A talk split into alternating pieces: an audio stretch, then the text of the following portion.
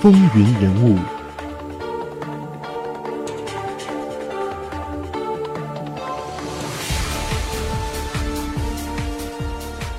欢迎回到《风云人物》，我们继续讲述美国的第十一位总统詹姆斯·诺克斯·波尔克。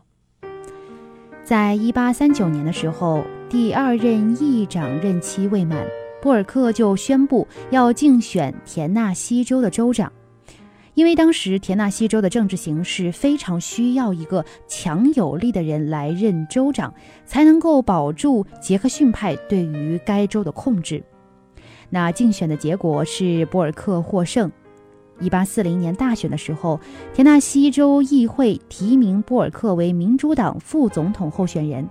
他在民主党最后提出的三名副总统候选人中得票最少，没有最后获得正式的提名。那那一年的大选结果，辉格党获胜，哈里森当选为总统，民主党的范布伦下台。在辉格党得势的政治气候下，波尔克于1841年和1843年两次竞选田纳西州的州长，都告失败。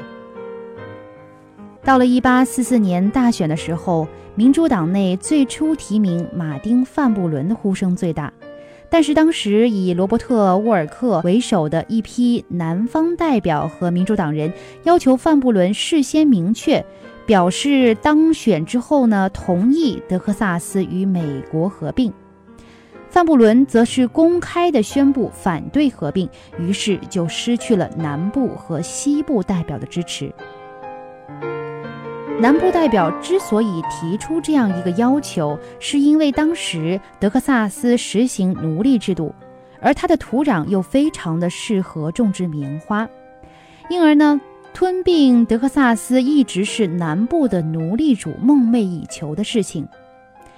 南部的奴隶主还想要把奴隶制移植或者是扩展到美国当时新开辟的西部领土。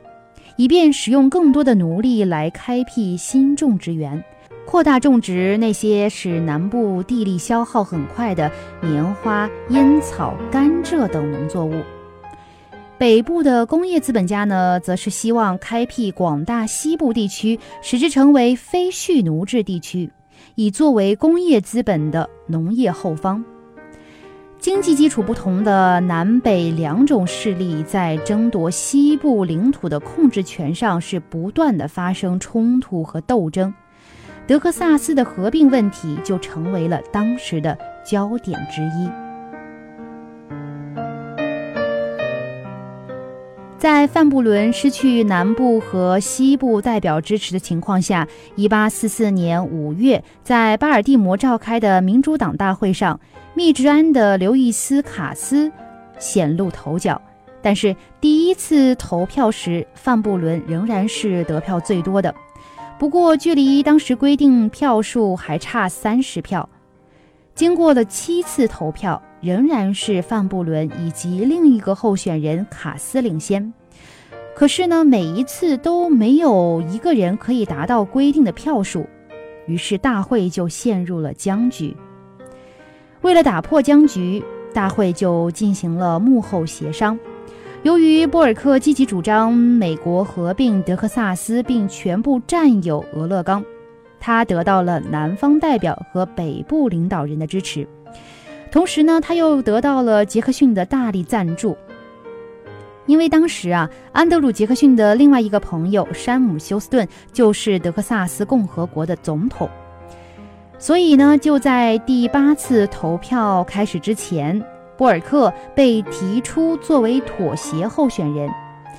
第八次投票的结果，波尔克获得四十四票，范布伦一百零四票，卡斯一百一十四票，没有一个人获得规定的票数。大会是继续陷入僵局。后来经过各方的协商，又举行了第九次投票。这次投票结果很有意思。波尔克竟然以全票获得提名。那个时候，电报还刚发明不久，波尔克当选民主党总统候选人的消息用电报从巴尔的摩传到华盛顿，这也是美国第一次以电报传递政治新闻，而且还是一个关于总统提名的新闻。消息传来，人们都感到非常的意外，简直是不敢相信，还以为是电报传错了。那在辉格党方面呢？辉格党的代表大会提名亨利·克莱为总统候选人，辉格党人就非常自信啊，他们认为。亨利·克莱可以轻易地击败当时名声并不大的布尔克。主张废除奴隶制的自由党在当时召开的第二次全国大会提名詹姆斯·吉莱斯皮伯尼为总统候选人。那他在大选中的得票是很少的。民主党在竞选中就抓住了当时全国最关注的一个问题，就是同英国的俄勒冈边界争端。民主党很聪明地提出口号，以北纬五十四度四十分为边界，否则就开战。这个口号当时是轰动全国。最终的选票结果是，波尔克以一百七十票对一百零五票的多数击败克莱，当选为美国第十一任总统。波尔克自己本来无意竞选总统。但当时为了打开僵局，使他成为了民主党总统候选人，最后呢又意外地获得了选举的胜利，这就使他成为了美国历史上第一个所谓的黑马总统。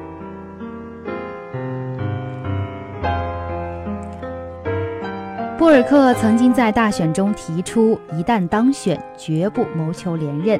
而且呢，他还提出当政后的四大工作目标：第一，降低关税；第二，恢复独立国库制；第三，解决俄勒冈边界问题；第四，取得加利福尼亚地区。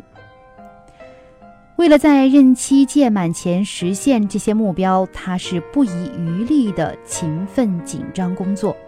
他的副总统是著名的关税保护主义者乔治·达拉斯。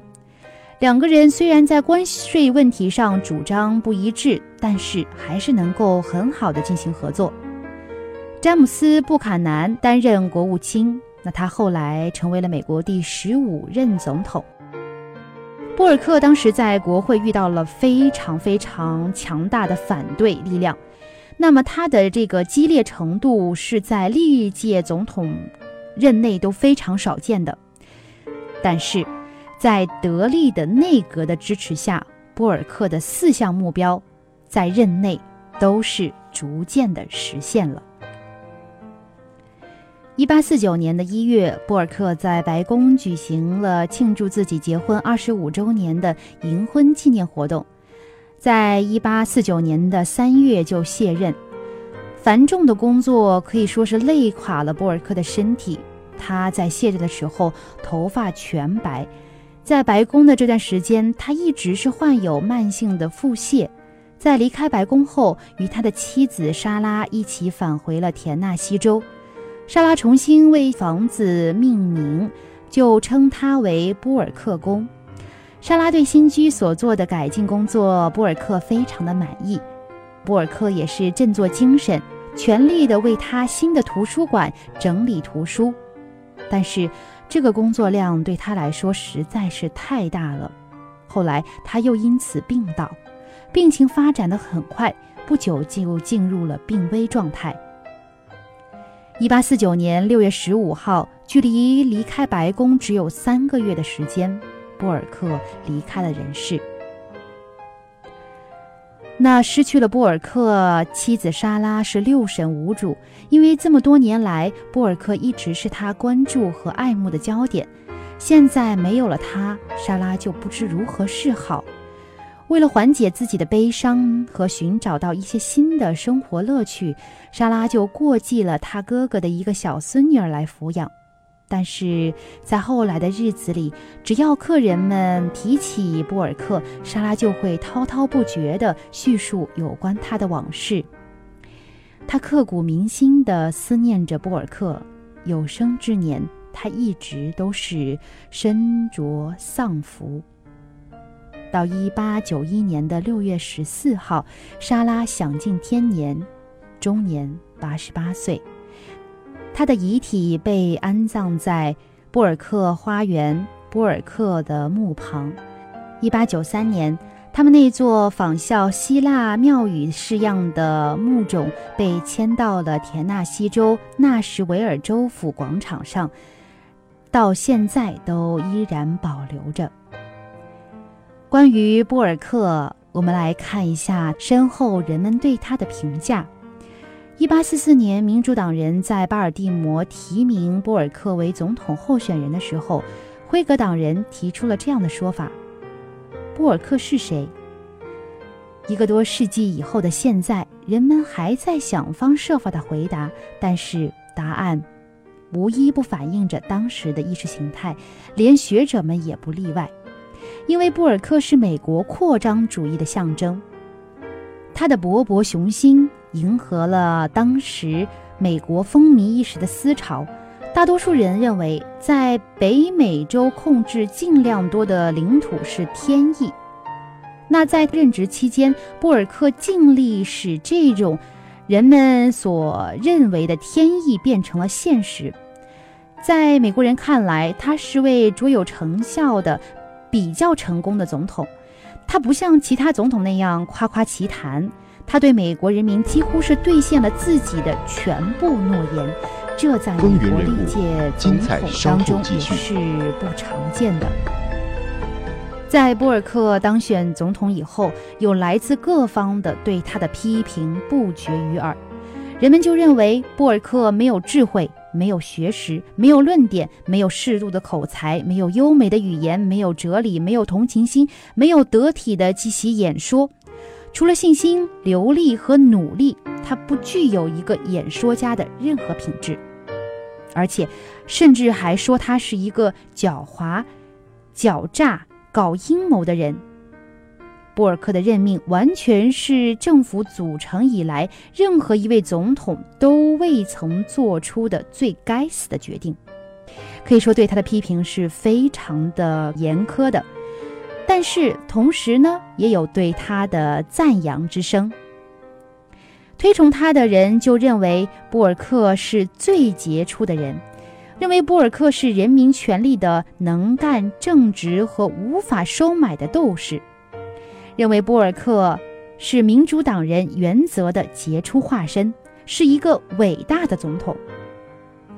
布尔克同时代的几位遗老对他都是非常的推崇的，那么这些长者和这些非常有经验的前辈们呢，就说他是我们政府官员当中的佼佼者，是美国迄今为止最优秀、最诚实、最富有成效的总统之一。